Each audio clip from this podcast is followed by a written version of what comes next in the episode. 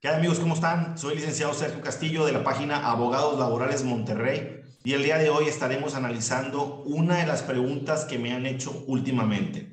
¿Cuál es la diferencia entre un contrato de prestación de servicios profesionales contra un contrato individual de trabajo? Muy bien. ¿Y por qué nace esta pregunta? Fíjense bien, aquí en México muchas empresas que no quieren tener cargas legales con sus trabajadores creen que con un contrato de prestación de servicios profesionales pueden salir del paso. ¿Y por qué les digo esto? ¿Por qué las cargas? ¿A qué, quiero, a qué, me refiero? Bueno, ustedes saben que cuando un patrón contrata a un trabajador, tiene la obligación de darlo de alta en el régimen obligatorio del Seguro Social. Además de esto, tiene que pagar una, es una partida que también se paga al Infonavit y una partida que se da al SAT. Además de todo esto, cuando un trabajador termina su relación de trabajo, el patrón deberá de pagarle, deberá indemnizarlo, ¿ok? Entonces, fíjense bien, vamos a analizar cada uno de los contratos, cómo son y cuáles son sus diferencias sustanciales. Vámonos primero con el contrato de prestación de servicios profesionales cuándo se da cada uno de ellos, cómo se utiliza, etcétera.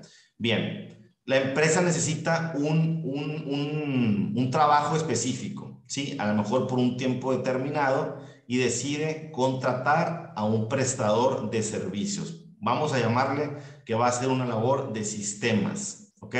Y no lo necesita ahí presencial. Bien, entonces se va a contratar a alguien que le va a prestar un servicio eh, profesional. Bien, esta persona va a dar un recibo de, honorarios, ¿ok? Va a facturar.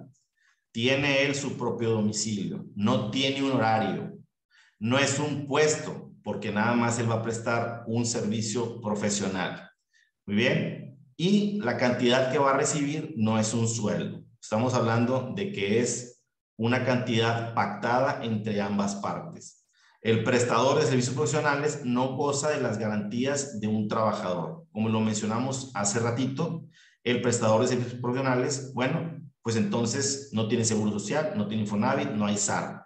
Y obviamente no goza de todos los derechos que tiene un trabajador, como lo sería el pago de aguinaldo, como lo sería eh, las vacaciones y una indemnización al final del camino, ¿verdad?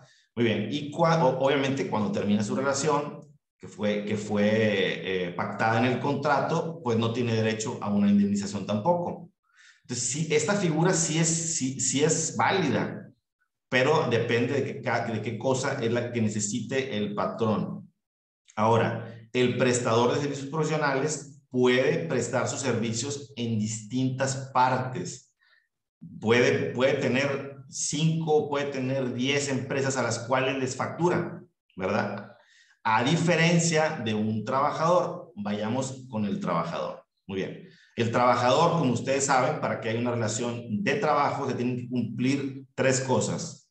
Subordinación, que le den órdenes, dependencia económica, que reciba un sueldo y la prestación de un servicio. Va a ejecutar un servicio.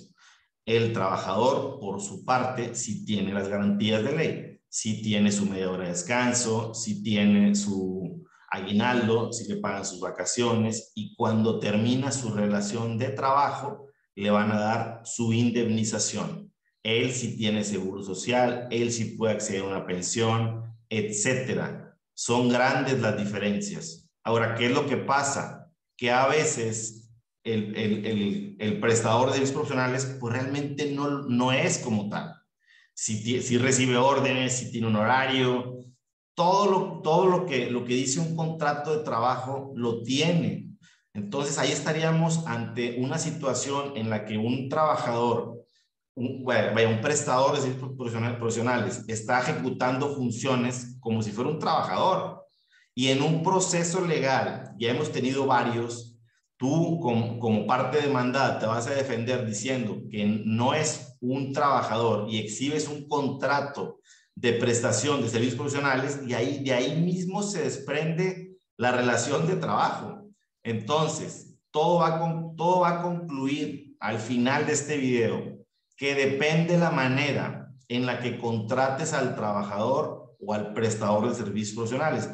¿Qué es lo que dice el contrato? Es muy importante que ustedes tomen en cuenta esos elementos que les acabo de decir y que durante la relación, porque una cosa es la contratación y que durante la relación que tengan, pues no, el, el, el, el patrón, la empresa, pues sí se, se, mantenga en esa, en esa parte de no estar dando órdenes, de no exigirle que no, que no preste servicios a otra persona, etcétera, porque de lo contrario estaríamos hablando meramente de una relación de trabajo. Si ustedes tienen cualquier duda o aclaración, nos pueden buscar ya sea aquí en el canal de YouTube o en las plataformas de Facebook, Instagram, TikTok o me pueden mandar directamente un WhatsApp. Si les fue de utilidad este video, les sugiero que suscriban al canal, le den un like para que les llegue a más personas. Gracias.